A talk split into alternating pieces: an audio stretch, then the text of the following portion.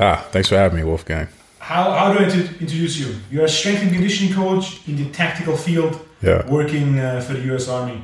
That's awesome. That's Yes. about that's about right. Yeah, that's the most detail I can go. Yeah, that's that'll that'll be just fine. Hell yeah. So uh, you've actually been stationed here in Stuttgart for quite some time now. Yeah. Mm, what is it? A year? Yeah, yeah, for one year. For one year I've been here and prior to being here I was in the UK uh, also working at a at a unit there, a, a special forces unit in the UK and before that I was in the US.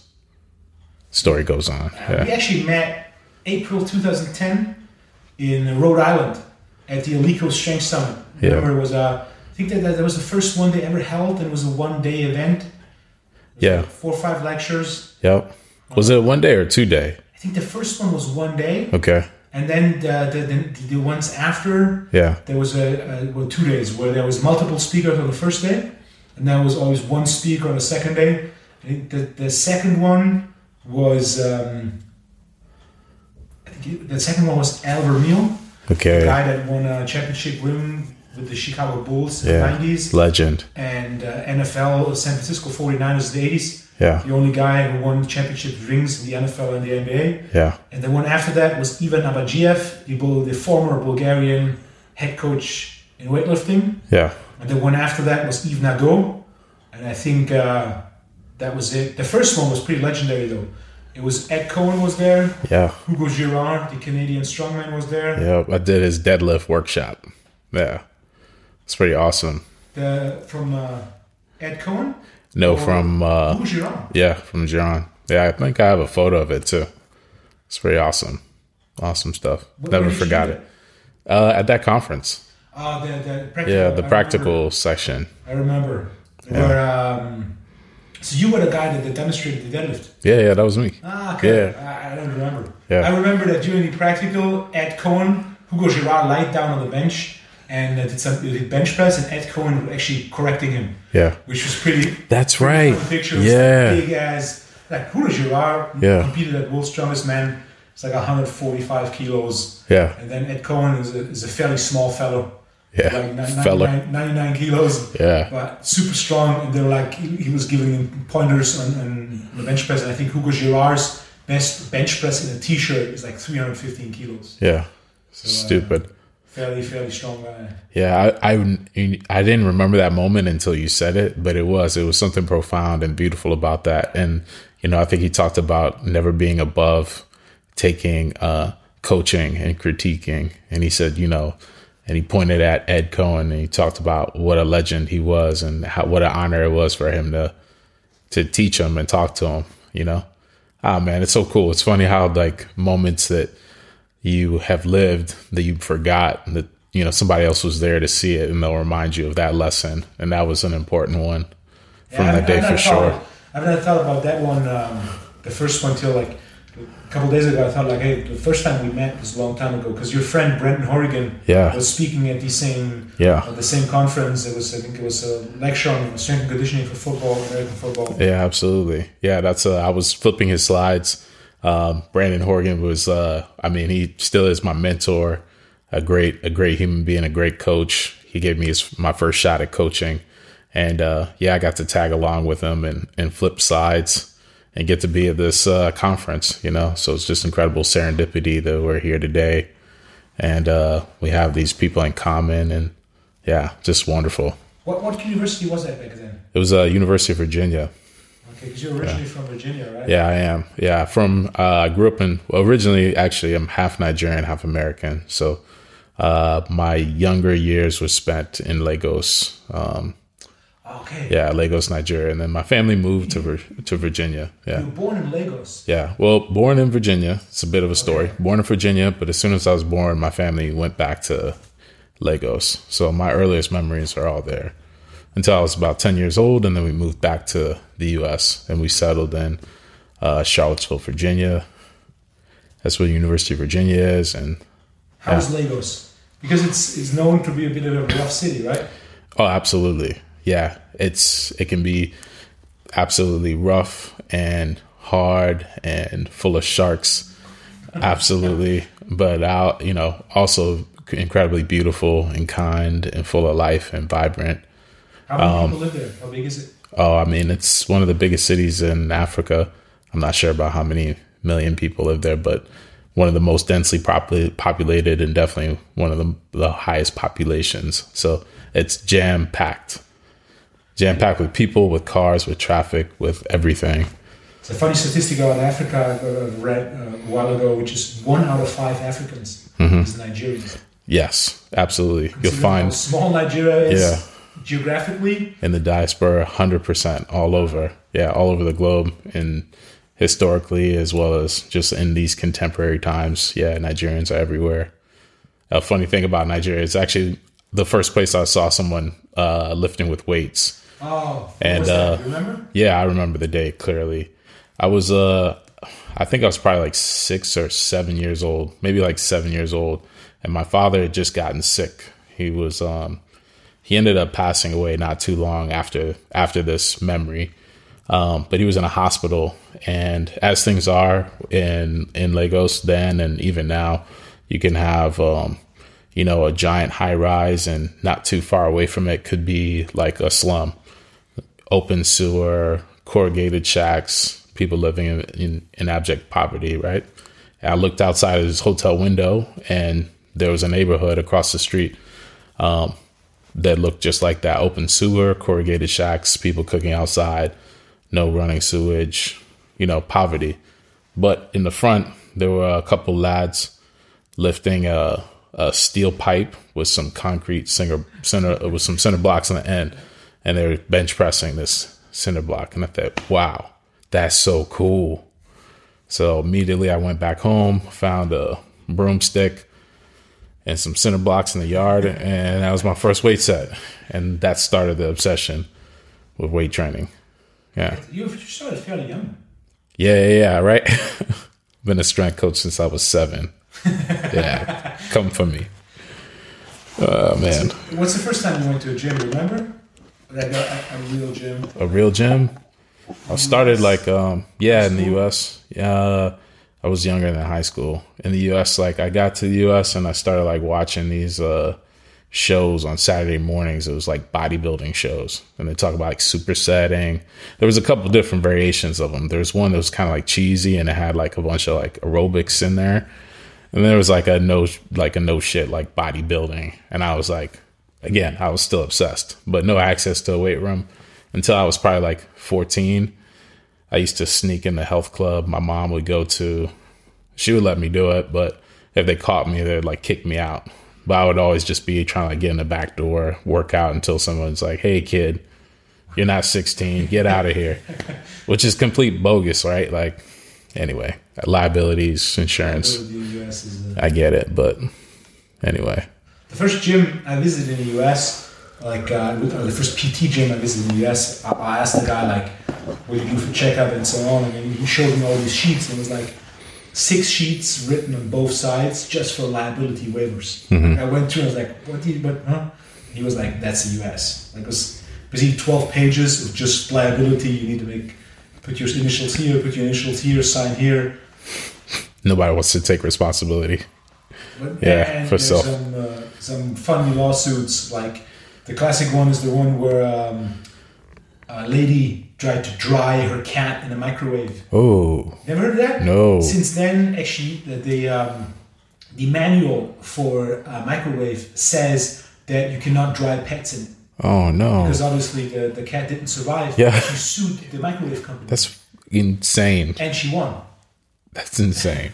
I think Oh, there's a, lot no. of, a, lot, lot, of- lot of these lawsuits in the US Yeah. where you think like, Yeah, how does that happen? Yeah. Well, I thought I thought you were gonna go for the uh, McDonald's coffee that's too hot, no, I didn't serving the do coffee that that's one. too hot. Some lady burnt her mouth or something. The coffee was too hot. And then she sued McDonald's Sued them and won. and won. Yeah. Crazy. Hey man, yeah, I don't know. I don't like that rhythm so much. You know what I mean? Yeah. So So you started working, your first job was in the University of Virginia. well, uh, yeah, that was my first like full time.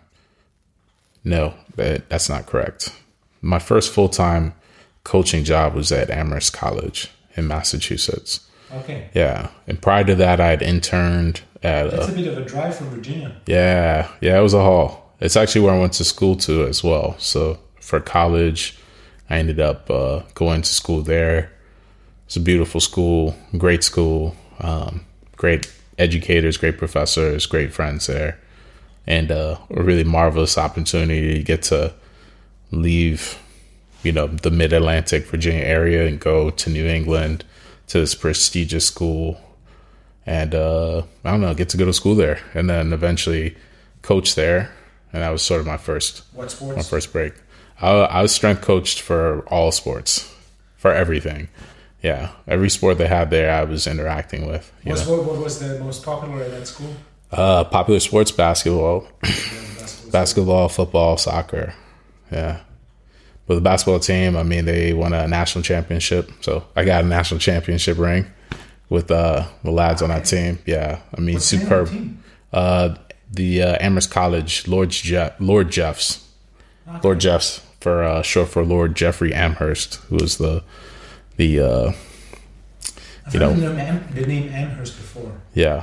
So he uh, he was the uh, obviously he started the school, but he was also uh, he's known for being the originator of uh, like chemical warfare.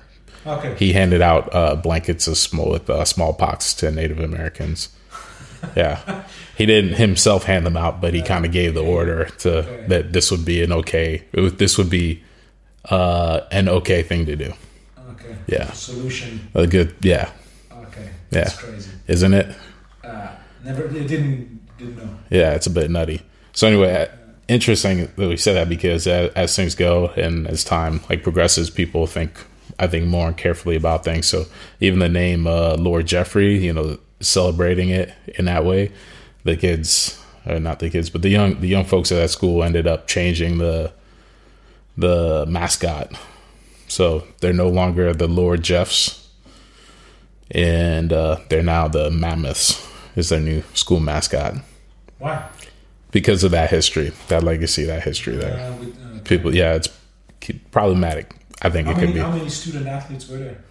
It's pretty big school. Uh, no, not a big school at all. Uh, I think total number of students there, uh, maybe like 5,000 students, Okay. 5,000, 6,000 students, maybe. How many are athletes? Ha- uh, athletes, like 1,200. Okay. That's a fairly big chunk. Yeah. It's crazy. College sport. If you're like, if you've never been into the US, into the US in, in a college and seen the college sport, Yeah. the first time I, I've got an insight was like um, was May 2010. Briefly after we met for the first time, Okay. I visited uh, Preston Green in the Ur- University of Clemson. So also at the same conference as we met the first time, I met Preston the first time. Oh, that was the first time you met Preston. First time I met him in person. Okay, We wow. met before, Okay. but the first first time we met in person. Cool. And uh, uh, briefly after, I visited him in um, South Carolina, is it right? Clemson. Yeah. Yeah. yeah. And that was quite so. Just the uh, the professionality, our professionalism Yeah. of how the whole thing is set up, the facilities, the, the coaching staff. Like, I always like to compare it with European soccer. European soccer is more amateur. Yeah. Oh, yeah, for Yeah. sure. American college sports, Yeah. like, you know, they all have their own weight room. Yeah. Clemson had like the, the f- uh, football weight room. Yeah, It's it like was- 40 people training at the same time. Yeah. It's The team stupid. was like American football team was 100 to 110 people, Yeah. and you're training in shifts Yeah. of three. Yeah. And the stadium was over 90,000 seats, and it was sold out every single every single um, game. Yeah. I actually went to um, it was a fairly important baseball game. Don't remember what it exactly was, but it was fairly important. It was sold out. Um, we got uh, thanks to Preston, we got seats like one row behind the the guy that catches the ball, Yeah. the batter. the catcher and the, The catcher. batter. Yeah, Right- right there on in the the home seats. plate. Yeah, And it was it's a uh, great spot. quite exciting baseball game. So it's Yeah. the first time I, I saw a baseball game live. It was quite exciting. And then they had to play a second game the next day, and we watched it on TV. And it was so boring on TV. Yeah, yeah, But then just the facilities and the, the, the level of professionalism, and like stuff like in, in Florida, where he's now uh, strength and conditioning coach for, for basketball. Right. Like, they fly to the games in a private jet. yeah, Like it's that's yeah. Police escort the whole nine. Yeah, steak whole thing. dinners. Yeah, and American football is even bigger yeah, than uh, basketball. Yeah. When you were at the University of Virginia, you did all sports too, or just Uh, just football there. Okay, there it was just so it was a football school. Uh, it's a it's a little bit of both. It's a it's a football, basketball, lacrosse, soccer school. Okay. Yeah, it was interesting, interesting dynamic. You know, sort of like competing goals. No, not really certain. You know, schools that throw everything behind it, like Clemson, like they want to do it all. They want to do it big. And like you're describing the facilities, I'm like, yeah, I remember visiting, and yeah, it's a factory, but and it's like pristine and it's built, it's custom built, and there is no expense that's spared, and there's no limit. There's no limit to the imagination in terms of how they can accommodate for for the program, you know, this big behemoth of a program. And then even like uh man, going to be like playing against Clemson, like if you're on that field, like that's an experience I'll never forget. I mean, literally the whole stadium is vibrating, the ground is shaking. It's insane, it's intense. Ninety-four thousand. I remember Yeah. at the end of the stadium, there's grass hill. Yeah. And actually, when they, the players, I was like, why is there a grass hill? Yeah. Because that's where they make an entrance. Yeah. So they actually go from the lockers into a bus. The Yeah. bus takes them around the stadium, and then basically at the top of the stadium, the bus lets them out, and they run down that grass hill Yeah. into the stadium onto the field with like ninety Yeah. plus thousand people Yeah. cheering. Some old art of war type stuff, you know. Charge downhill. Not uphill. Unfortunately, there was at that time I was there. There was no no game on. It was just baseball on. Mm-hmm. And, uh, I, I was inside the, the stadium on the field. That was the biggest stadium I've ever been inside. Like there's soccer stadiums, they're big. There's very few out there. Yeah. Germany, um, Germany, there's a few big ones. Stuttgart is one of the biggest, and it's like sixty-four thousand, I think. So it's uh, it's fairly small compared to ninety plus thousand Yeah. Yeah, you could say. and everyone like in in the town like all the intersections there were like big tiger palms on the on the street and waiters would wear clemson gear Yeah. and then one day the first day i went to the baseball game i went for lunch and like the waiter started asking me about the game like just be like the the main topic that day was college baseball Yeah. Yeah, super uh, super cool. even E espn has their own tv channel Yeah, just for college. just for college sports Yeah. how long were you in virginia Uh, I was there for I guess three years.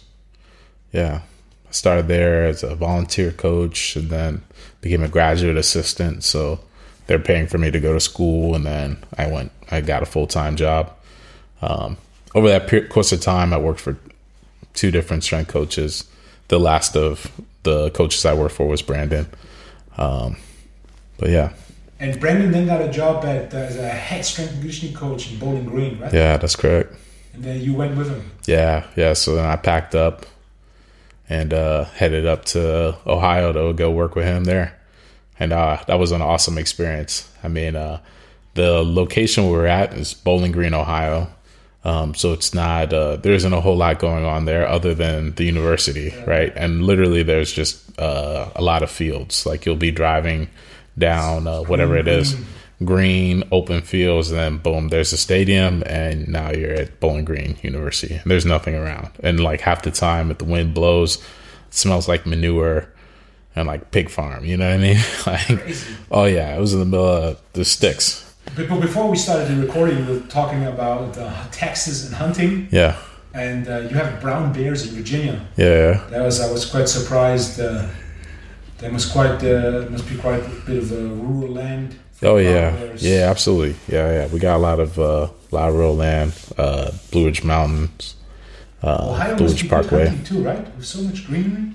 Yeah, I'm sure, I'm sure they do, but I don't know. I wasn't even paying attention to any of that. Like I was, I was pretty much there like on tunnel vision, like legit. Yeah, just working, not making no money, making a little bit of money, just enough money to make it. You know. sharing a small apartment with two or three other uh, coaches. One's at uh, Fordham University now, another one's at uh, works for the Bills.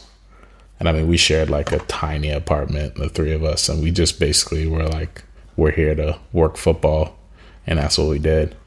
And uh, yeah, it was awesome though, so much fun. The kids were like, we had the, the the particular type of kid we had was usually had like a bit of a chip on their shoulder. You know, they got overlooked by the Michigans or like the the bigger programs, and uh, but it's not for lack of talent. You know, maybe they were on a team they didn't win a lot of games, so they don't have a lot of tape or you know whatever they missed the game, whatever you never know the rhyme and reason of these things. But we had a team full of these kids that were just like just wanted to like play ball. They love ball. They wanted to work hard. And uh, that experience was awesome because we got to see kids just become freakishly strong. So it was, for me, it was a wonderful experience to get to see um, Brandon uh, use his skill and have a group of kids really take to it and then see them achieve like freakish, freakishly impressive numbers in the weight room. What's the most freakish thing you've ever seen in the weight room? I mean, man, like, I mean, we had quite a number of guys that were squatting over 600, you know, uh, for reps, and not all of them. over 260 kilos Yeah, for reps. for reps, And, and college like, is like 18 to 22 year olds. yep, yeah, and not, and it wasn't like one guy. It was like I don't know, like six, six or seven guys, and uh, not all of them were like big. You know what I mean? Like a couple of them were like running backs. You know, like hundred and I don't know, like 185, 190 pounds, What? squatting six bills. Yeah, That's like 70 something kilos. stupid, stupid. 70 I was kilos, honestly- squat 260. yeah i was honestly like scared i i won't like i'm not afraid to admit it like i was i was afraid i was like this can't be real what i'm seeing but yeah it's for real power cleans 400 400 pound power cleans It's 180 kilo pound. legit power cleans you know like Double body five weight six power. guys doing that you know yeah freak it and it was to the point where you know and i'd never been a part of this discussion how it was the how strong do our guys need to be we don't need them to be any stronger like no one ever talks about it everyone's always like man we got to chase more numbers we got to get stronger we got to get stronger we got stronger no one's ever like nah we're strong enough and i got to see that and it was a guy wonderful that's that body weight and that strong, he is fast. He's fast. He had a twin a twin sister. A twin sister was on the track team. She and she's bigger than he is. she obviously, obviously now she can't lift what he, he could lift. Uh, yeah, obviously. He only but- weighed 500 pounds. yeah, exactly. but uh, yeah, man. I mean, it was completely interesting because she obviously no one there was like no chance. She was smoking everybody. What yeah. discipline did you do in track? Uh, she was a hundred meter, hundred meter sprinter. Okay. She ran a hundred. She ran two. She ran the four. Yeah, she was on a relay relay team as well. Yeah, all the short distances, everything under four hundred. Yeah, she Bench was like, press? yeah, she could press, she could press, she could pull. And the guys on the me- what was the most freakish thing you've ever seen on the bench press? Oh, the bench press. Ah, man. Uh, there was a kid named Dulce that was at Virginia, and I think his bench press was always really impressive, you know, to me. And I mean, he was just barrel chested, and I, I can't remember what his numbers were, but I mean, he would he would rep four or five for like definitely more like ten reps, ten reps 10 of reps with four or 180 five. Kilos. Yeah, How big was he? uh he wasn't like super. He, he wasn't huge. He was maybe like two hundred and uh, I'll give him like two hundred forty pounds. Two yeah, two hundred forty pounds, right around there. 108 kilos, 109 kilos. Yeah. something like that. Yeah, he was built, well built kid. Yeah, That's crazy, especially in, in Germany. So if we do not have the strength training culture, yeah. which in the US, if you play American football, what age do you start lifting? Oh, I mean, it could be early. Like yeah, 14, 15, 16? definitely by fourteen. Yeah, So you have guys And you're that are around it. lifting throughout puberty, yeah, and then they're in college, 19, 20, yeah, and they have just been lifting for five years. yeah. Some guys powerlifting since since high school, you know, and so like those kids that have been like, you know, drilled great technique. If you bench over 220 pounds, Mm-hmm. over 100 kilos, Yeah. you're in the top 1% in any German gym. Yeah. There's very few gyms in Germany where you're not in the top 1% Yeah, if you're benching above 100 kilos. Whereas yeah, if you go to a college weight room, bench, Yeah. benching 100 kilos is like, it's a warm up. ah, It's a warm up. Is that why folks are looking at me funny when I'm in here lifting? Like I'm ar- around here lifting in the way in the rooms, and I'm like, wow, folks. Are, I feel like people are looking at me lift. I'm like, yeah, nah. This is uh, what I'm lifting is nothing special. Yeah, They do this 220 pound uh, bench press rep test at the NFL combine, right? you're right. What's the, you know what the record is? Must Uh, be something like Yeah, 50 reps or so? something like that. Yeah. 100 kilos for 50 reps. Yeah, I, mean, I think so. If if it's, I think it's, but I think it's more like thirty five reps or something like that. Something like that. 30, 30 35 reps maybe. I need to look that up. Yeah, I think it's in the thirties. Dulce wasn't too far off from that. I think he was benching to two twenty five for like twenty eight reps. Yeah, That's pretty strong. yeah, he's a strong kid. I've had, had this guy that did a, a few seminars with me, and he's in the Midwest, and he has a gym, and he is getting a lot of guys in college um, football players. And he told me about this Samoan guy that came, Yeah. 18 year old Samoan guy, Yeah, bench pressed 500 pounds yeah, on his first day in the gym. I believe Obviously, it. Samoan kid, he was a big kid, Yeah, uh, but basically never lifted and bench pressed 500 pounds, about 220 kilos, uh, 4010 tempo yeah, on his first day in the gym. four zero tempo. There's a statistic Yeah. that if you were born in the US, your mom's Samoan, your dad's Samoan, Yeah, yeah. there's a 50% chance you play in the Yeah, NFL. That's hilarious. Oh man, that's yeah. pretty good. Those guys are built. I was in Hawaii a couple years ago, and that was like, those Polynesian guys. Like, Yeah. They have the thickest wrists, the thickest ankles, and they're just they're just big people. Yeah, And uh, the strength. The University of Hawaii is one of the best uh, American football universities, right? yeah, yeah, absolutely. Yeah, I believe that. And then also the strength strength culture there too. Strength training, right? Bill Starr, he was out there. Oh yeah, he was. I Yeah. didn't know. Yeah, Bill Starr is at the University of Hawaii. Was Yeah. he was he a strength coach there? Mm, I believe so. Yeah, if I remember correctly. So uh, along along my travels there, like uh, I ran into and I actually interned for a coach. Uh, his name's Augie Morelli. He was at he's at the University of Delaware now, but at the time he was at uh, at Georgetown University. So I spent a summer working there, and that was one of the books he gave me was uh, Bill Starr, "The Strongest Shall Survive," and that was you know like one of the first yeah, one of the first books on strength training that I really got into. Yeah. And definitely in there, I think Bill Starr's talking about being in Hawaii. I think, uh, if I remember correctly, there's some photos of guys like squatting in flip flops, doing lifts in flip flops. And as much you want to like laugh at it, these guys were yoked up and they were moving like big weight. And it's kind of like, that's kind of interesting. Like, who does that? But okay, you know? In the 80s and 90s, Yeah. they always had the Hawaiian record breaker, Yeah. which was one of the biggest powerlifting, was one of the most important powerlifting competitions in the world. And it was a Hawaiian record breaker. It was, it was in Honolulu. Ed Cohen competed there multiple times.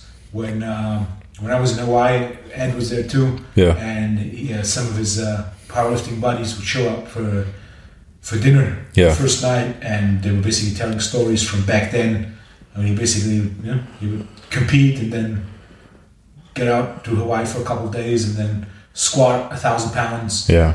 and uh, basically that was the one of the main competitions. Ah, that's really interesting. So uh, when when were you in Hawaii? I think it was January 2015. Okay, It's quite a bit. It was University of Hawaii. They had a conference. yeah, It's a multi-day conference, and uh, that's what, uh, what I was there for. oh, that's cool. Did you do any other stops, or you just went straight to Hawaii? and Yeah, I then- went because it was a pretty long way going from going from Germany to Hawaii. Yeah, that's what I was remember I went. Um, I like to fly, fly Air France, Yeah, so I went Paris. I went from Paris to LA, and I was like, I was, uh, shortly before that, I was in LA. I trained at, at Gold's Venice, and I was like, let's, Okay. let's do two days or three days, I think it was in, in LA. Yeah. So I just got um, got a hotel at Venice Beach, and yeah, I was training twice a day at Gold's Venice. cool. I think it was for three days, and then I did the the four hour something flight over to Hawaii, and then uh, the conference was like I think there was the first day was just like dinner and like little uh, activities, um, and then was three days conference, and then I had a I went to the North Shore. I we did a little um, went out with a boat and saw humpback whales Okay, and did a little snorkel. Soccer was good. Humpback Whales was crazy. Huge. And, uh, They're so huge. The north coast with like these crazy waves, Yeah. and uh, and then I went um, to Dominican Republic to teach another seminar. Okay. How legit. That was uh, end of January, beginning of February. It was actually the first seminar I ever taught in the, in the DR. And that was with uh with JC. You Yeah, and that me was and at linked up- JC's old gym. Okay. Uh, it was a pretty good, a pretty diverse group. We had like 12, 13 people from the US. We had a handful from Europe. And then we had like the, the OG Dominicans, t- 10 of them or so. Yeah. That was a, a pretty a pretty fun group. I think the seminar was three or four days. And actually, the last day, instead of finishing early, we started late. Okay. So everybody could go to the beach on Sunday morning. So we drive out 40, hour, 40 minutes out to the beach, go for a swim, have breakfast, and then dri- drive back in and then start uh, teaching. Oh, that's Well, amazing.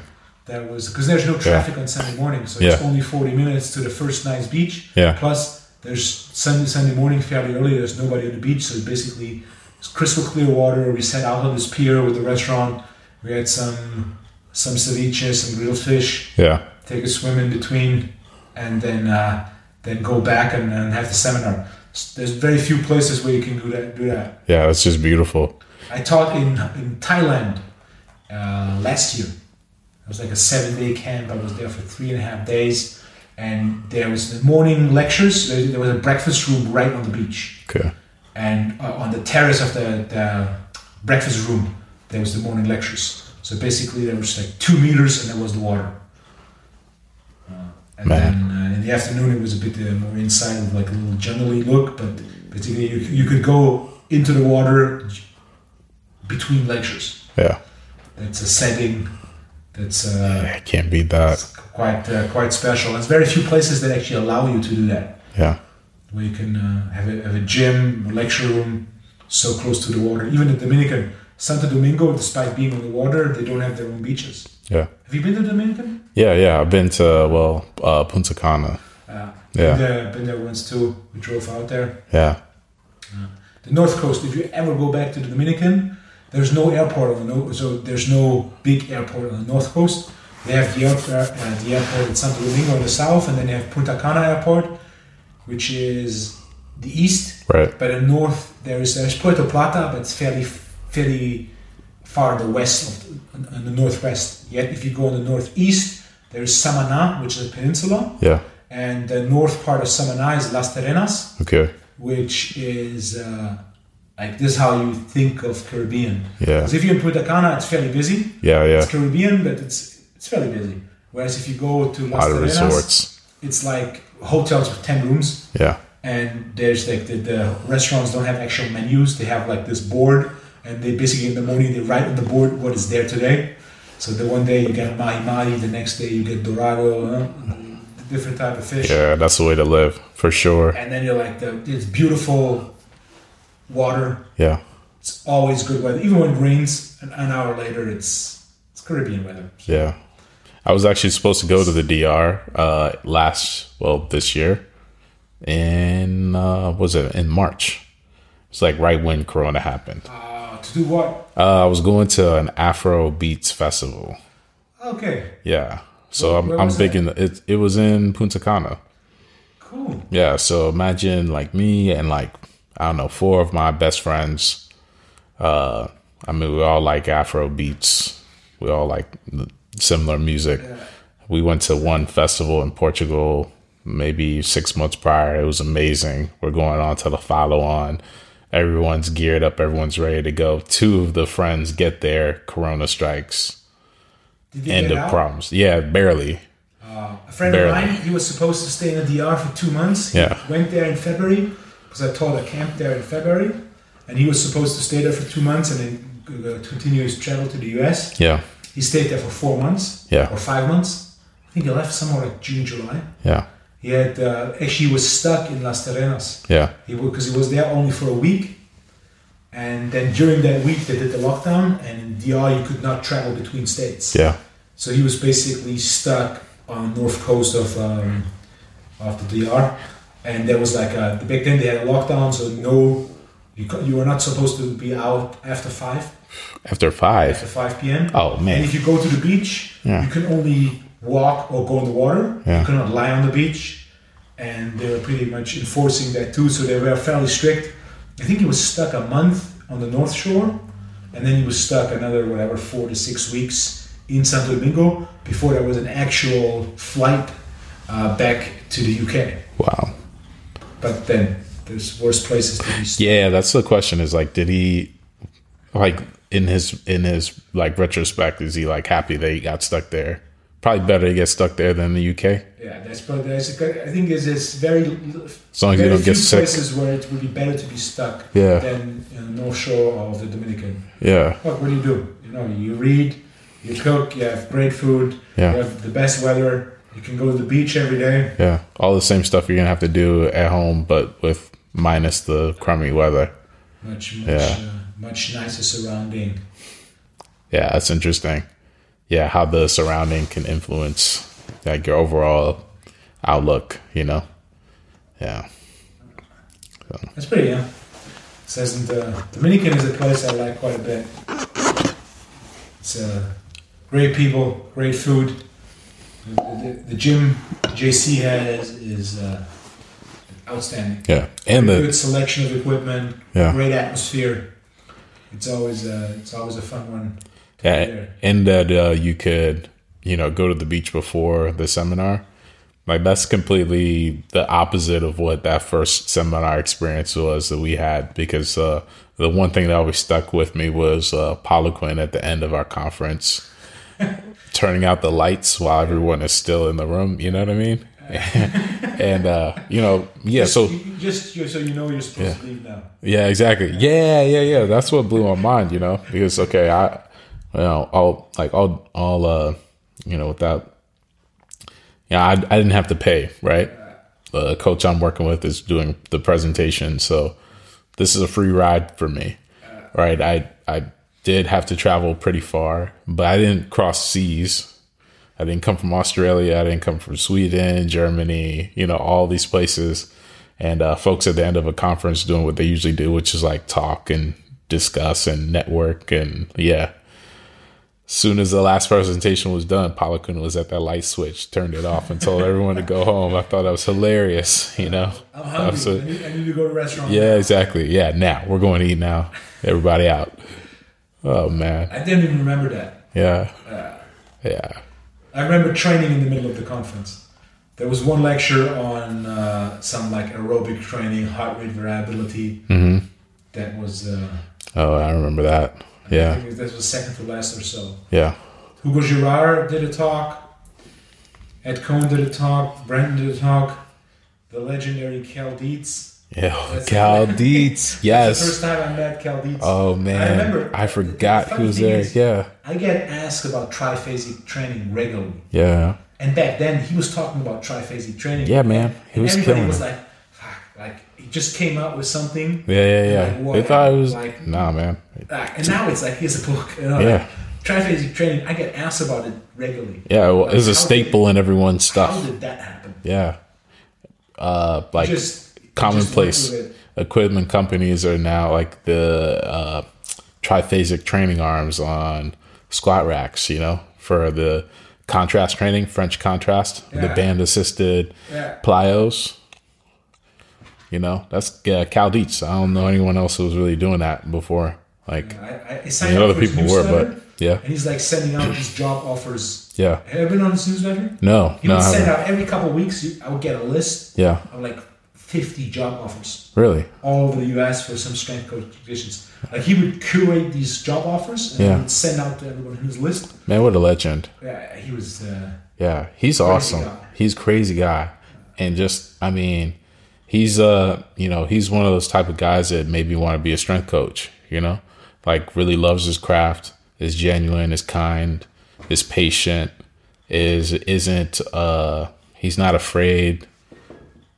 And uh, yeah, man, I, I I went not maybe it was maybe four or five years ago. I I did a short stint in uh, at a Exos facility in the Mayo Clinic in Minneapolis, downtown Minneapolis. you worked for Exos quite quite some time, right? Yeah, yeah, on and off for yeah, I don't know, maybe Joe, like you- seven you or eight came years. with Me six or seven years ago or so, hmm and I didn't know, I didn't realize how big Exos was. Yeah, Back then, it was like they had hundred coaches in sports, yeah, but two hundred in tactical.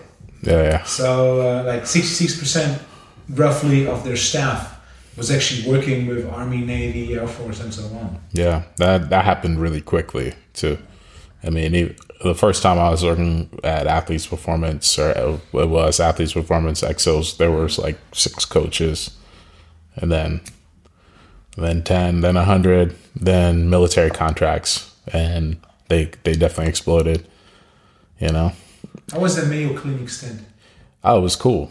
I mean, uh, you know, for I didn't really work with uh, a lot of athletes there. It was very corporate, you know. So I think I was training some uh, some uh, businessmen, a couple of kids, but no uh, no really Patients. athletes. Yeah, not even patients. These are just people that are paying the big the big price tag to train at the Mayo Clinic in downtown Minneapolis. Yeah, it was interesting. You know, yeah. And I think it was really about maybe it was a lull, a lull in the season. They only they had one uh, professional athlete. He was a uh, a professional like snowboarder um, that was there at the time. But um, also great coaches there. Uh, another guy, Adam Morande. I sp- got a lot of time to talk to him, talk shop with him. He's a pretty brilliant guy. Um, but yeah, at least uh, over that time, I got a chance to go visit visit uh, uh, Cal Dietz and sit in his office. And it was, Oh, yeah, and he's in Minneapolis too. He's right? in Minneapolis, yeah. So I mean, that's that's part of the deal too. You know, that's something I got from Brandon is when you travel, you gotta look up and see who's around and go visit them in their place. You know, that's why I came saw you out. It's like go see, go see the coach, go see his gym, go talk to him in his shop, and go learn. You know, so sought out Cal Dietz, hit him up. He said, sure, come by. And I mean, it was wonderful. You know, I walk in the weight room and he's got his uh, graduate assistants who are there. And when I said, hey, I'm here to see uh, Coach Dietz, you know, you can see on their faces like the admiration they got for him, you know? And uh, it was so genuine, and it was just it was it was just awesome to see them like excited to be in their training, to be learning, and you know to be associated with him so they took me through their weight room took me to his office sit in his office and it's like man stacks of paper everywhere everywhere i was like yo this guy is a mad scientist he really is you know I so remember he, he loved the Russian sports scientists, yeah oh man quoting them. quoting them he's got he's got all their uh man the translated manuscript they were all over the place and i was like shit i will never feel bad about having a lot of shit in my office because if Dietz is doing it like this nobody can talk shit about my desk being messy all right i don't want to hear nothing about it this is just me being an inner genius okay this messy desk that i got so but yeah man i mean i was it was just i don't know Was that your first uh, spot when you worked with Exos? No, I uh man, I did a lot of interesting projects with them. Um first Which I one guess- you like best? Oh man. Uh geez, all of them were pretty interesting.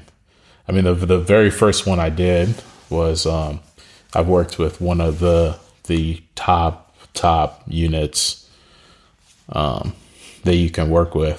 Um and it was sort of in the early days, I guess you would call it, of um strength coaches working with the military.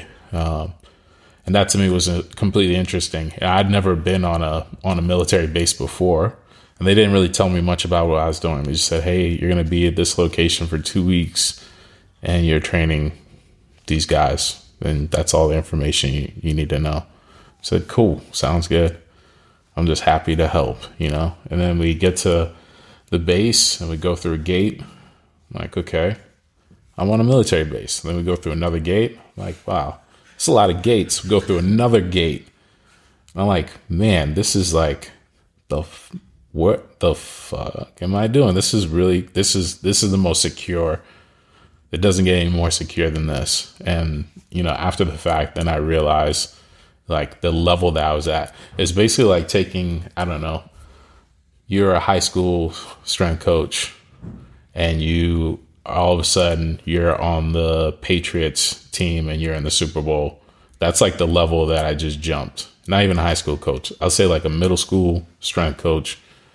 And you're used to like training kids like for their basic PE tests. And then you get bounced to the pros. And like that's the kind of jump that I went through. Um, yeah, so that was probably my most the, What the type of most training uh, did you do with those guys?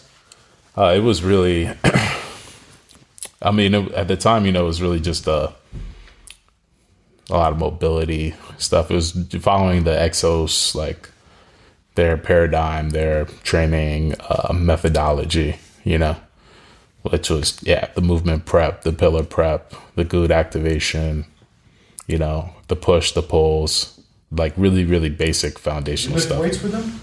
We did a little bit of weightlifting, but not a whole lot. Yeah, it was really it was really straightforward, really simple. Just move them, learn how to like march, learn how to march, learn how sprint mechanics, acceleration, deceleration, change of direction. Those were the bigger things that we spent more time doing, and then um and just learning.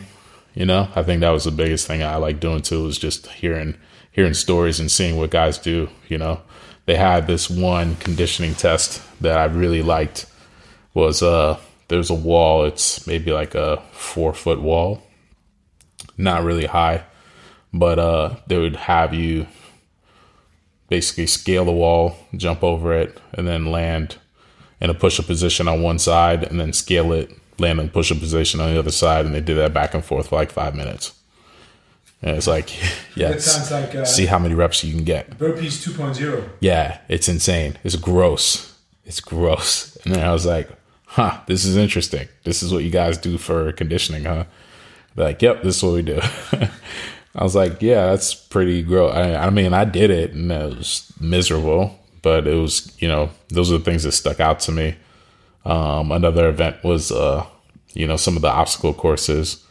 So uh, one of them is called a slide for life. It's a rope that's suspended at two different heights. So it kind of comes down at a downward angle. You ascend to the highest point of the rope, and then you um, descend on the rope, right? the way you do that is you lay your body literally and you balance your body on this rope and you kind of hook one leg over it it's almost like uh like you're in jujitsu like if you're in the guard and you're Yeah. trying to like uh yeah trap somebody's uh one arm in that's kind of like how you're dangling on this rope and they're in you know the rope's high up it's maybe i don't know how many meters 10 20 30 meters up in the air So high, high. it's high up. And I was like, really? I'm like, yeah, guy, you're you're good. And there's like no net, there's no like mulch, there's no rubber. And I did that shit. And I was like, okay. You know? And they're like, I got down and they're like, nice job, you know, and I, I think that really that's what really hooked me and made me really wanna work with this population, with the population that I do you now climbed it up at an angle. climbed up. It was like it was on a tree, you know. It was just like one of these rope courses out here that you see all over the place, you know. Just without any nets. Just no nets, Secure. just no nets. I was a fool. No liability. I ain't signing any paperwork. I was fit to get somebody sued, man. Uh, That wasn't on a, on a, on a base, right? So Yeah, yeah, exactly. Yeah, exactly. Top secret. Yeah, no one would. Hey, no one would have known. Ah, it's pretty crazy. How long did you work for Exos? So uh, yeah, on and off for I guess it was like maybe seven years, yeah, seven or eight years. very Yeah. long. Yeah, I mean, like I did uh, a a lot of their workshops. I did that. I did that probably. Yeah, I did that quite a bit, which was basically like travel all around the country, stop at different bases, and uh, teach like two week workshops on fundamentals of diet, nutrition, and movement, stretching, soft tissue foam rolling, all that good stuff. You know. After seven years of Exos, wh- what's the main takeaways? What do you, what do you think? What's the big things you learned Hmm. from that that chapter in your career? Yeah. Well, hmm, that's interesting. The big takeaways. I mean, um, you know, the the takeaways were a lot stronger earlier on. You know, um, for me in terms of like what you, I got from a system or from an organization. You know, the first time I went there was two. I think it was two thousand and six or 2007 i went out to exos in arizona and yeah, I picked up like you know some good some good practices, best practices on on movement preparation, on acceleration mechanics, you know, and how to teach them in a really straightforward, simple way that was effective, you know. So th- those are the biggest things that I think that are still permeate what I do today is really that movement preparation, acceleration, deceleration, movement stuff, you know. Um, one, one of the things I, I really took away when we started talking about exercise and so on, they're the first one that basically not only made but also took this whole strength and conditioning thing corporate. mm, yeah, That's by by far one, one of their contributions to the industry. Right. They basically basically that basically made the whole thing into a system that was able to break it down into different aspects and then be able to teach it. Whatever, go to Google, go to Facebook, then go to the military and teach people, train people based on a, on a system. You know, if you have 300 coaches, and I'm not even sure at their peak, um, what was the most most they had. yeah, Um, it was quite. Uh, it's quite a lot of coaches to have under you, and Yeah. to basically put into a system that works. yeah, yeah, absolutely. Yeah, the universality of uh, a system that can, you know, you can bounce between all these different populations, whether it's like a professional soccer team, a football team, or you know, you name it. Um, yeah, yeah, those are the big takeaways. As your phone goes, Yeah, yeah, It's yeah, the sure. first time on this podcast. Oh yeah, yeah, man, We were, when we were five minutes into recording, I was like, I didn't tell you to turn your phone off. yeah. So I was like, maybe that's the first time that, that the phone goes off. Yeah, it's Yeah. probably who knows. I ignore that thing all the time, man. If you try to call me, like my bad, 'Cause I'm terrible with it. Yeah, there it goes. Good. After Exos, you went to England, right? Yeah, You were already in England Well- partially. yeah. So Exo, well, still still working for Exos at that time um, because they were uh, controlling the contracts, all the military contracts that we were working with. Um, so yeah, I was working in North Carolina at a base there. Still employed by Exos, and then yeah, went to the UK also under an Exos contract, working with uh, same same kind of group of guys there. So that you can't talk about.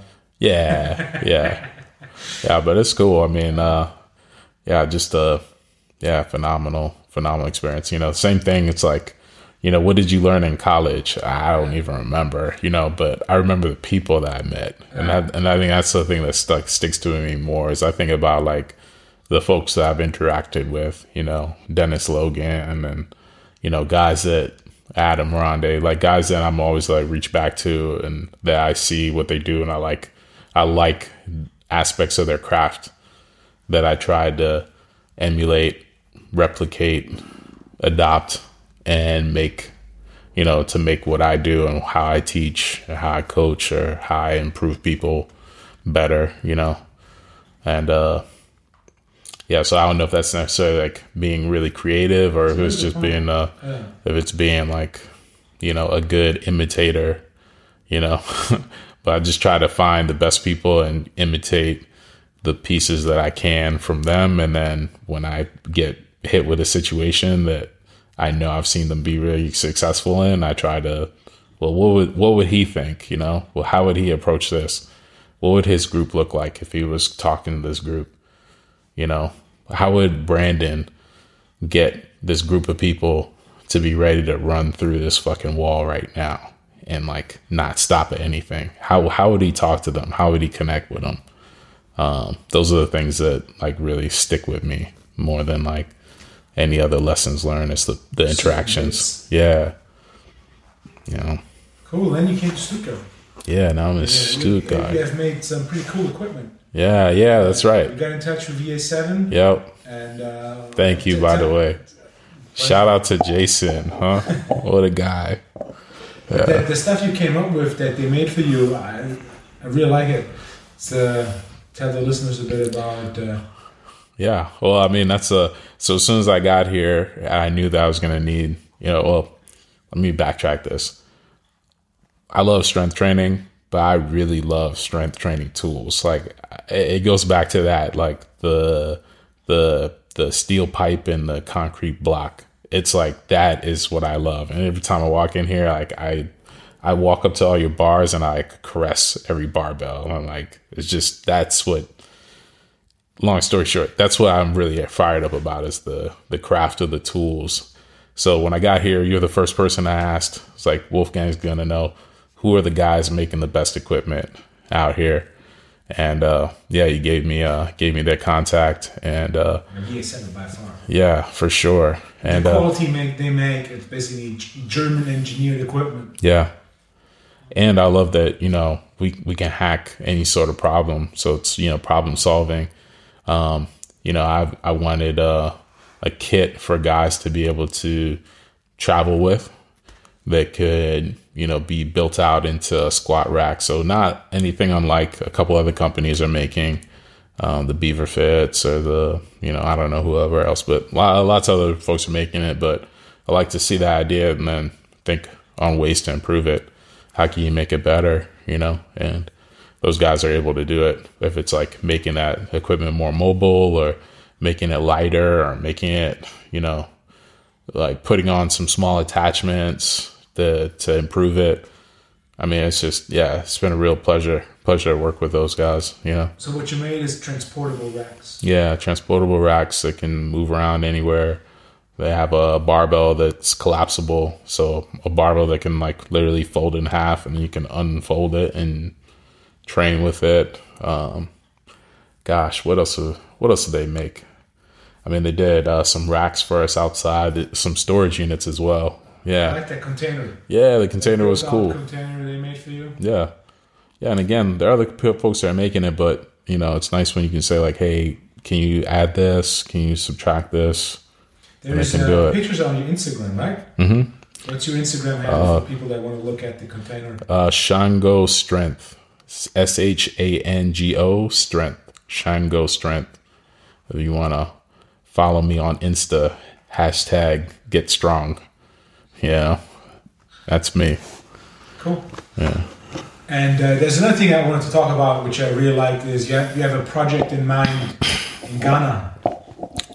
Yeah. You want to set the world record for eating the most chicken with peanut sauce and rice. No, Oh, hundred percent. Yeah, Shito as well.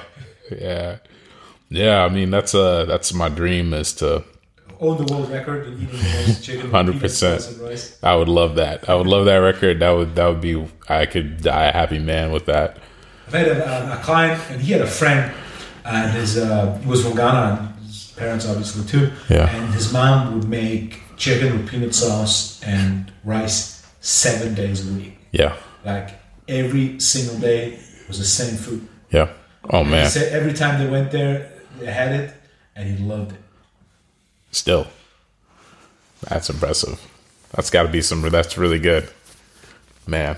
Yeah. So, but yeah, this uh this dream that I got, man. I want to own this uh own a gym in either Ghana or Senegal, but in West Africa. Yeah, open a facility. They're doing some strength training, doing some jujitsu, maybe doing uh, some combatives training, some uh, you know light tactic tactics training as well. U- UFC Performance Center, West Africa. Yeah, why not? Why not? I think uh, I think it would work really well. Conditioning coach. Yeah, I think there's a I've lot. been, I've been actually talking about this for years now. Yeah, there's a lot of this is one of talent. the places where, You know.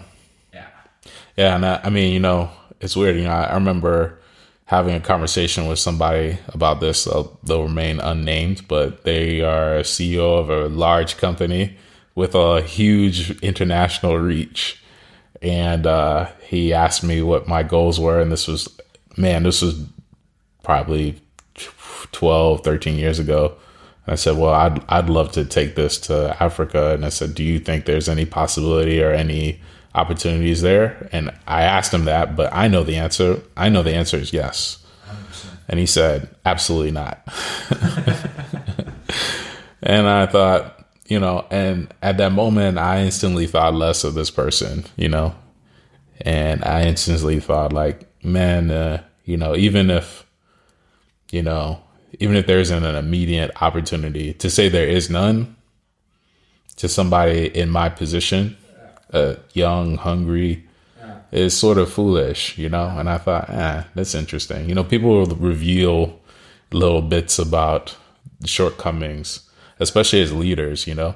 And that's, uh, man, that's one other thing that's been so interesting about the field that I've been working in is that I'm surrounded by so many leaders all the time at all different levels. And the rotation of leadership is, is, uh, it revolves so fa- so much faster than I think it does in most people's lives. You know, most people like you work in an office, you have a boss, you have a underboss, maybe you have an under underboss, um, and those folks don't rotate every couple years. You know, they're there for a while, probably, right? Um, but I've been in the situation where it's like every three years I see a new boss, I see a new game plan, I see a new style of leadership, and uh, man, it's been incredible to see like, hey, how different people attach to leadership and how they motivate people that uh, or how they manage talent is I think a better way to think about it. Like, how do people manage the talent that they have um, on their teams? You know, and how do they encourage people that are in positions that are, you know, technically sort of beneath them? I guess you know that to me was an instance of like, yeah, it's pretty poor management. You didn't have to tell the 20, 22 year old Manny that his dream is foolish. No, no, no, You know what I It's- mean? it- Yeah. But it stuck with you. Huh? It's been 13, 14 years ago and it stuck with you Oh, yeah. and it kind of fueled, fueled, fueled. a 100%. Yeah. Yeah. It's fueled me for sure. Yeah. Cause I know. Yeah, I'm, there's a 100% chance. Organized strength and conditioning. But uh, you look, if anybody who does not know Senegalese wrestling Yeah. and uh, was it Gambian wrestling? hmm. It's more or less the same, just different countries. Yeah. I looked that up. Impressive. Impressive. And then even like the culture there, and I've I've never actually been, but I've got some very good friends that have been there multiple times, and they talk about like this culture of people doing, you know, training daily. You know, there's a long stretch of beach in Dakar, and apparently folks are in the evening time as soon as the temperatures drop. You can drive up and down this whatever ten mile strip and see people doing calisthenics and running and it's like a you know communal thing people are doing that in mass you know and that's lovely to be around You know what the first calisthenics video I ever saw yeah was the Rough Rider street, street work. oh wow okay Remember? yeah It's like absolutely New New York playground yeah calisthenic training. yo that those guys are awesome the bar stars they're doing crazy stuff I still remember having that as a burned DVD. yeah And it said Rough Rider Street Workout. and you know, it's now on YouTube. I checked Yeah. that out a couple months ago. oh yeah And uh, yeah that was that was right around that time yeah really impressive stuff they were doing yeah how cool you know and I, oh you were talking about going to venice beach it reminded me of being out there too and i was actually there with brandon we're at uh, university of virginia we're playing usc another beautiful school to go visit and to play in the coliseum it was amazing it felt like like we were gladiators you know coming into that into that uh into that uh stadium how big is that? USC, it's University of California in LA, right? yeah How big is the stadium? Oof, not sure. Big. Yeah, it's big, but it's not. It's not like Clemson big Okay. because it's older. It's one of the f- oldest stadiums in the country, actually. Yeah, it's, it's so. What's the It's biggest a bit smaller. football stadium? It must be over 100,000, right? Not Somewhere sure. in Texas. Yeah, I'm sure. Definitely, it would be- it would be in Texas. Yeah, Have absolutely. you seen the new uh, season of Chef's Table? Uh-uh. Barbecue season? No. The, the first episode is uh, on an old woman called Tootsie. Okay. And uh, she is the. Um, Wow, I know that name. the main the main person who runs the fire at a barbecue place an hour outside of Austin, Texas, Okay. and she is um, facility manager in a high school during the week, and then on and Saturday morning she wakes up around one o'clock. And then drives to that barbecue place, and then she basically manages the fire, and then uh, puts the. She has this like, it looks like one of these cleaning devices where you clean the floor, Yeah. and she uses that to put sauce on the meat. Okay. Ah, And then she gets this big ass platter of meat. You make- They make like brisket, po- uh, ribs, pulled uh, pulled pork, and then she the, the based the, she puts the, this this based sauce Yeah. with this mop all over the meat, and then she cooks the meat, and then people line up like there's a huge line, and it's basically I think it starts at eight in the morning, Yeah. and they they're open until they sell out Amazing. and they have this uh, the the meat is grilling over the barbecue. Ah, man, some good brisket. I actually had brisket on uh, Christmas Day. I went to Oh. my friend's house. They were uh, they made some uh, brisket tacos, which is like Brisket, out of all barbecue homemade meats, tacos, bro. Yeah, like out of all barbecue meats, brisket is my favorite. I Oh, it's actually delicious. ordered brisket yeah. a week ago, and I'm gonna make it at home. Okay, I have no smoker, yeah. but I bought liquid smoke. I bought smoked salt, Okay, that'll and do I it. bought the barbecue dry rub. So uh, the goal is that I'm, I'm gonna vacuum it. I'm gonna put a whole bunch of uh, dry rub on it, plus the smoked salt. Yeah. plus the liquid smoke, and then I'm gonna cook it for 72 hours Okay. at 68 degrees. Yeah. So uh, the Oof. goal is that it has a really nice smoky barbecue flavor Yeah. and completely falls apart. Yeah. If Ah. that works out, that there's gonna be a, Oh a man. new staple. Brisket is a, a piece of um, of meat that we barely use in Germany. Really? Yeah, So basically a Beef breast, Yeah. but it's it's not commonly used here, not at all. Yeah. and it's if it's cooked that long, so it really f- gets tender and falls apart. It's out of all barbecue uh, pieces. The last time I was in an actual American barbecue joint was in Gainesville, Florida, Okay. when I visited uh, Preston the last time, Yeah. and went to this barbecue place and they do like cornbread and uh, and we got so much food. It was a, a group of us, and we had so much food. I think half was left over because these portions are so huge, Yeah.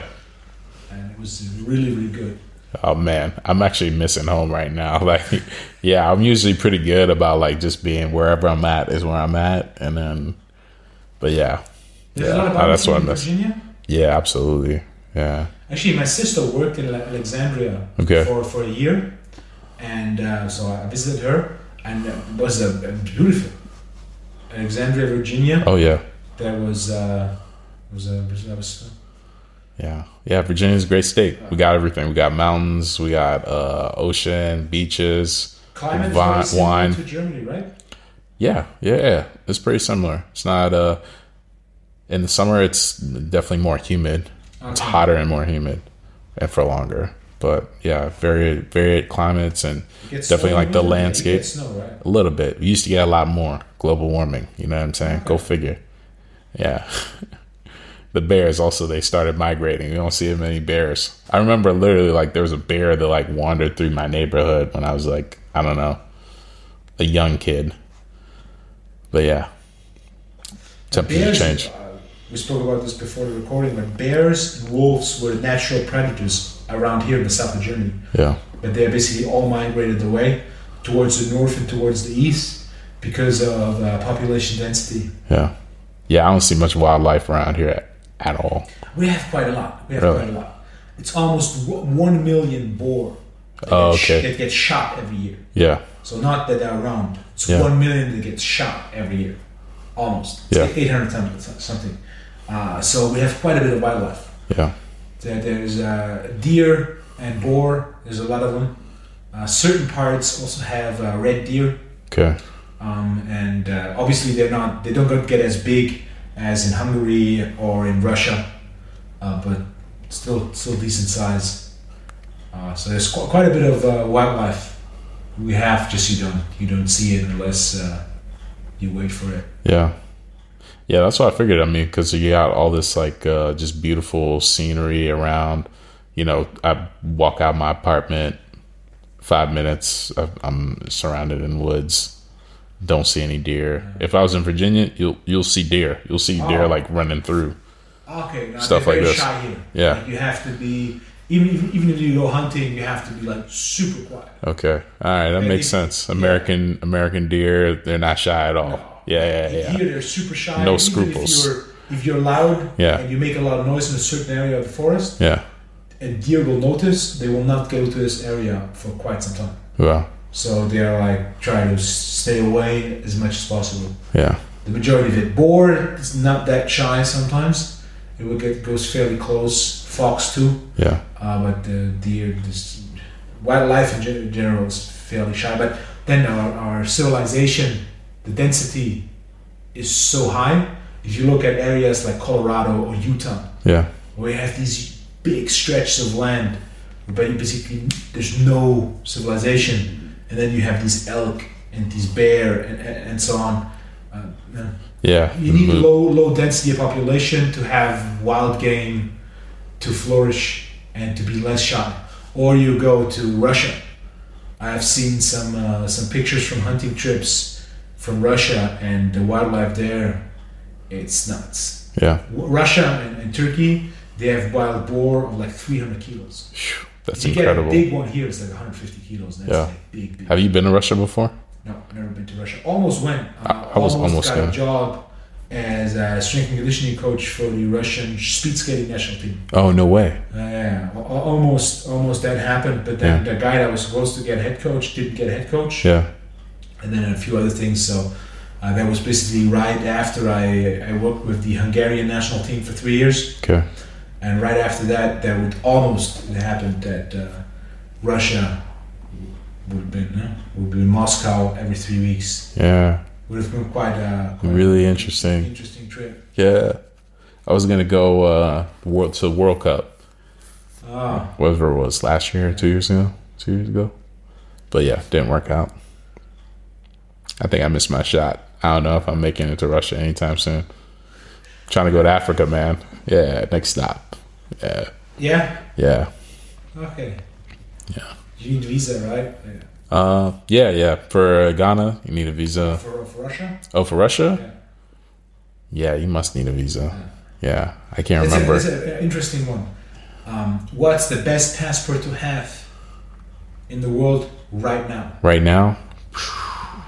So uh, I can tell you so much. Singapore was at the top of the list for quite some time. Yeah. The UAE, United Arab Em- Emirates, Yeah. was at the top of the list for quite some time too.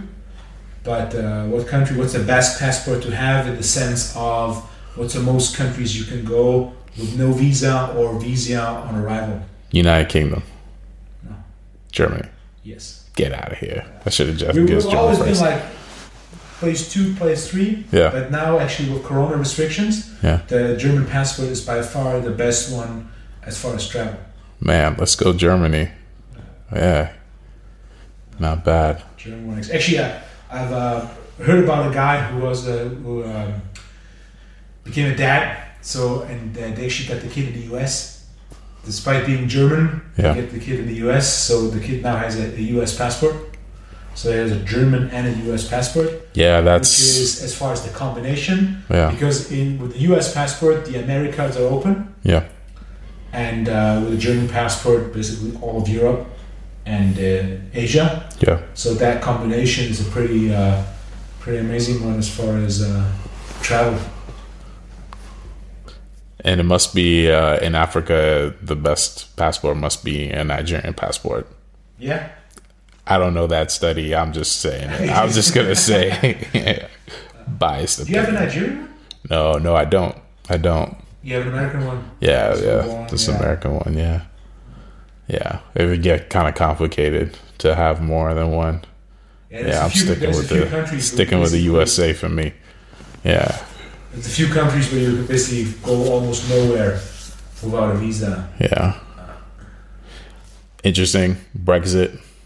What that's going to do as well. Eh, whatever. See, it's going to be uh, for shipping stuff to the UK. It's going to be filling out a lot of taxpayer, Yeah. similar to shipping stuff to Switzerland and so on. Okay. But then beyond that, let's see how the, the UK economy. Because for them, getting certain things from Europe is going to Yeah. be a lot more expensive. than Yeah. before. Yeah, and there was no COVID when they decided this. Yeah. Uh, Man. Wow. Wow. You you worked for two years in the, the UK, Uh longer, almost 4 years. four years UK, Yeah, man. Yeah, I was there heavy. and now a Just year. running around London like a fiendo, having a blast. Yeah. It was a good time. Oh, it was amazing. It was it was great. I mean, uh, you know, for one, it was like the group of guys that I worked with there. I I I had actually worked with some of them for four years prior. So, you know, imagine getting a chance to like coach the same people for like nine years, you know, it's like not normal, you know. So it was, you know, it's like being with family. So the professional side of things was fantastic. Uh, although, I mean, it was obviously hard at first. You're learning new stuff, new country, how to get things done, et cetera, et cetera. But all in all, this is wonderful, wonderful experience there. Yeah. Yeah. Cool. Yeah. Emmanuel, let's say uh, we'll wrap this up. Yeah, man. Anything else you you, you want to share with the listeners? I'm definitely saying check out your Instagram. And Yeah, look at- check look me at out. The equipment you've made and those Yeah. containers. Uh, this is a I really like that idea and how it's been put together. Yeah, man. Yeah, check me out. And uh, again, appreciate the uh, opportunity to spend some time with you and hang out and, uh, yeah, join this long list of uh, great folks you've had to uh, hang out and chat with and be on your podcast. And yeah, you know, I, I obviously I'm a big fan of what you do, and uh, I've enjoyed getting a chance to work with you and actually have you coach me. Um, and uh, it's I've seen a lot of his success already in the past, whatever, however, a couple months it's been, and uh, yeah, I couldn't think of a three months right now. Right? three months yeah three months and uh, i feel fantastic i see all my improvements and you gotta uh, do a squat up to 600 pounds and your weight down to 160. yeah that's it that's coming it's on the way Yeah, four times body weight squat. yeah man yeah so i mean it's just uh man what a pleasure and you know what uh sweet serendipity it is that 10 years later we're sitting here and uh you know i've had all these experiences you had a, a son you know uh man life is amazing it's pretty pretty pretty cool so yeah i can't say enough about how thankful and how glad i am to be here in this moment and yeah So it's Doing great this to have thing. you on. thanks man Well, actually, it's a very short list of people that have been on the podcast that actually spoke English. oh yeah okay There are cool Only, only a ha- handful of English guests so far. yeah So uh, thank you for being on. It's been a appreciate you pleasure. man absolutely All the best with your projects, thanks man especially the Ghana project. I'm really looking forward to see how that's going to flourish. Ah, cool. Thanks so much, man. Emmanuel, thank you. Thanks, bro.